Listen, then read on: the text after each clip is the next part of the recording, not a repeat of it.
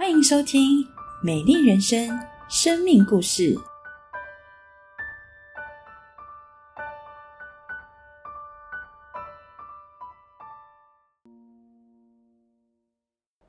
牧长，各位弟兄姐妹，还有各位好朋友，大家平安。我是诚心团契的李炳宏，目前在法律辅助基金会担任律师的工作，信主至今已经有十五年的光景。呃，感谢上帝，透过啊他的大能大力，啊带领我在十五年前能够走进合一堂，认识上帝，并且受洗归入主的名下。我是一个先天失明者。因为出生的时候罹患视网膜色素病变，所以导致呃视力一出生的时候就不是很好。那我的视力状况啊，如果在白天光线很充足啊，还可以看到约略的影像，但是到了晚上就几乎完全看不到。我出生于屏东，那我的家庭呢是一个天主教的家庭，所以从小开始呢。每个礼拜都要去天主教的教堂望弥撒，但是我小的时候非常的好动，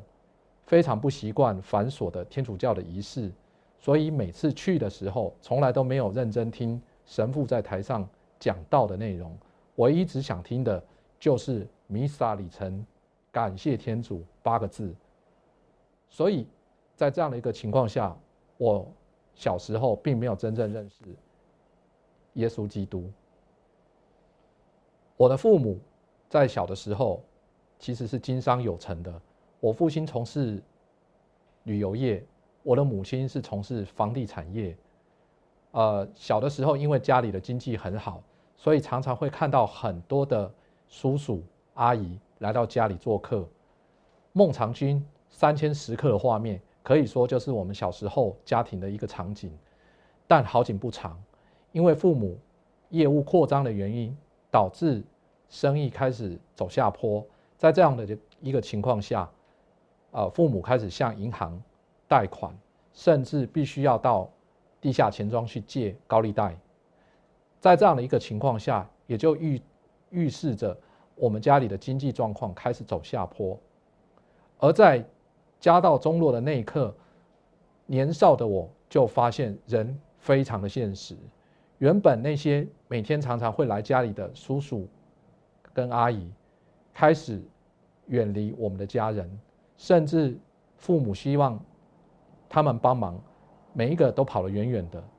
连我的亲人见到我的父母，就像见到瘟神一样，也是离得远远的。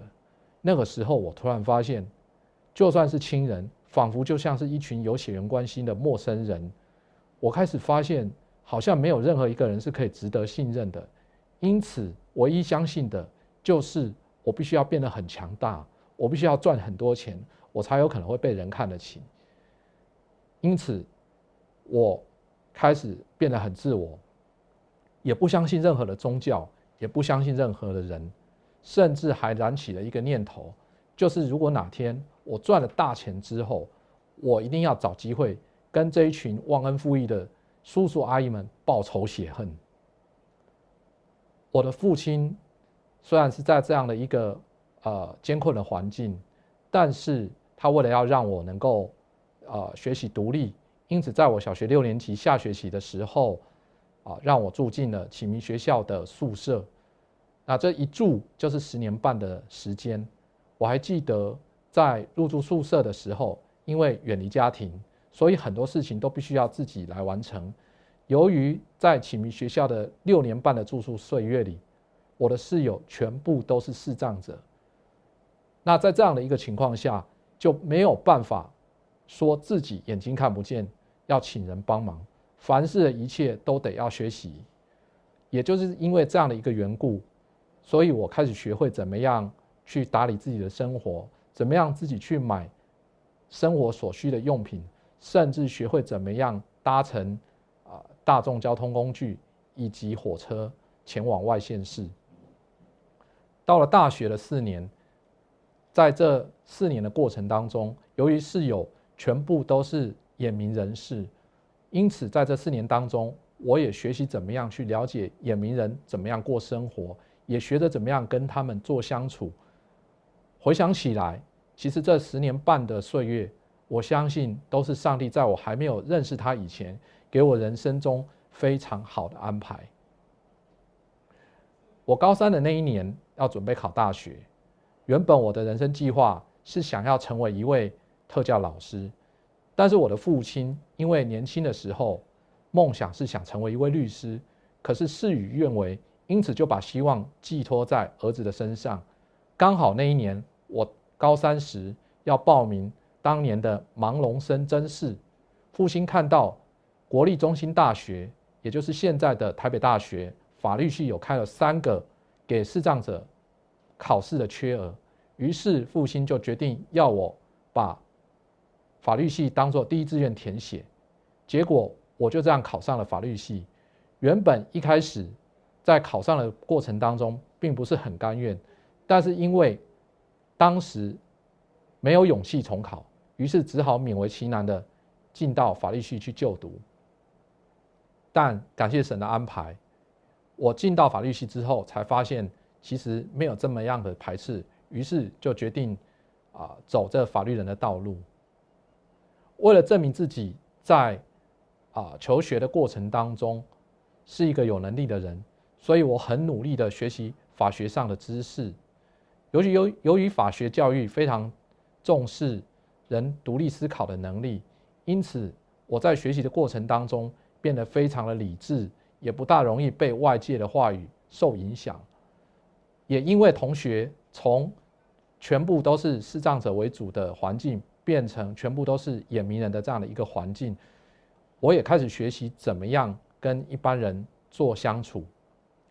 但因为法律系的教育，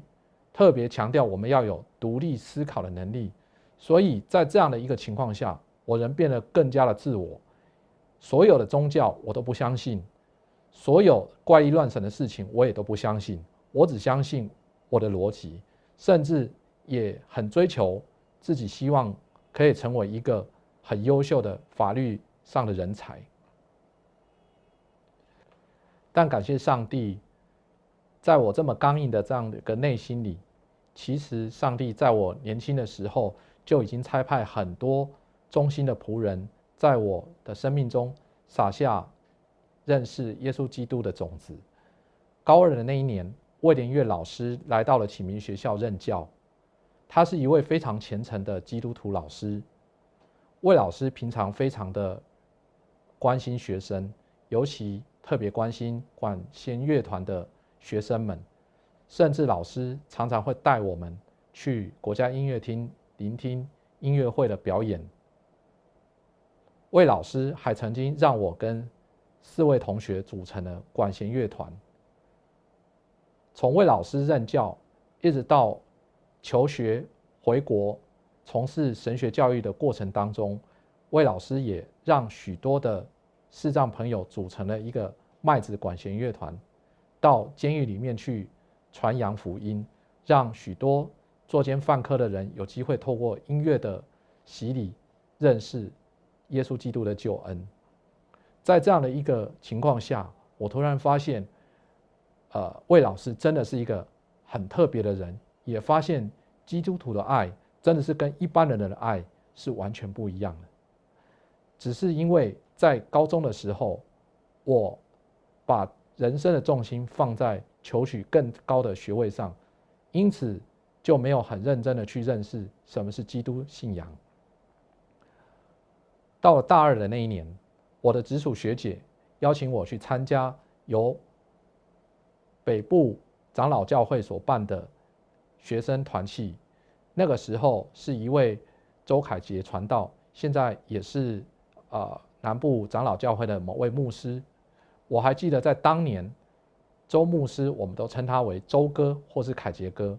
他是一个非常关心台北大学学生的一个牧者。他不仅关心台北大学的学生，也关心他带领的其他大学的学生。我也在这个团契的过程当中，感受到周牧师的爱，感受到团契里面弟兄姐妹的爱。我开始。愿意接受基督信仰，也开始发现基督信仰是一个很不一样的宗教信仰，但因为那个时候我的人生重心还是放在课业以及律师的国家考试，所以对于基督信仰的认识仍然并不是那么的深。后来到了要准备国考的岁月里，因为忙于课业，也就这样远离了教会的生活。二零零四年的十一月四日，我考上了律师，也被媒体报为台湾第一位盲人律师。由于台北大学的一位老师，他认识当时的台北律师工会理事长顾立雄律师，而在顾律师的帮助下，我有机会能够前往万国法律事务所。完成六个月实习的工作，我也还记得在实习前，法律辅助基金会的推动者之一林永颂律师，他是一位基督徒的律师，他曾经有跟我说，以我的状况，虽然眼睛看不到，但是就是因为啊失明的缘故，所以他认为到实习结束之后，我可以前往法服基金会啊担任律师的工作，而这位林律师。我在大学团契的岁月里，曾经就有听过他分享，身为一位基督徒的律师，要怎么样从事社会公益的这样的一个工作。我从考上律师，进入万国法律事事务所实习，一直到进入法服工作，看似一路顺遂，但因为发生了一件事情，压垮我整个人的信心。我还记得那时候进入法服的时候，主要是从事一些静态的法律性的工作，例如写合约、写法案，或者是研究法律问题。有一次，我有一个朋友，因为遇到了交通事故，啊，希望求助我来协助他解决他遇到的法律问题，但因为我刚进到法服工作的第一年，并没有任何的诉讼经验，因此。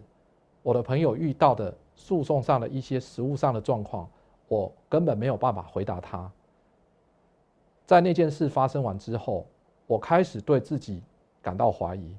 觉得自己辛辛苦苦忙了一年多，怎么连这么一个简单的案件都没有办法处理？于是，我开始对自己的专业感到怀疑，也开始否定自己，甚至在路上最怕听到的就是有人叫我“李律师”三个字。因为我一直觉得，我根本不配称作是一位律师，我根本就是一个有牌没有能力的人。于是，在那样的一个背景下，我每天过得非常痛苦，每天都很想要结束自己的生命，也不知道活在世上的价值是什么。看起来是因为这个交通事故让我的信心受挫，但其实。回想起来，很有可能是因为我从过去到现在都是靠着自己的能力在度过一个一个的难关，而在没有办法度过的难关的情况下，过往的许多的伤心难过也就这样溃体。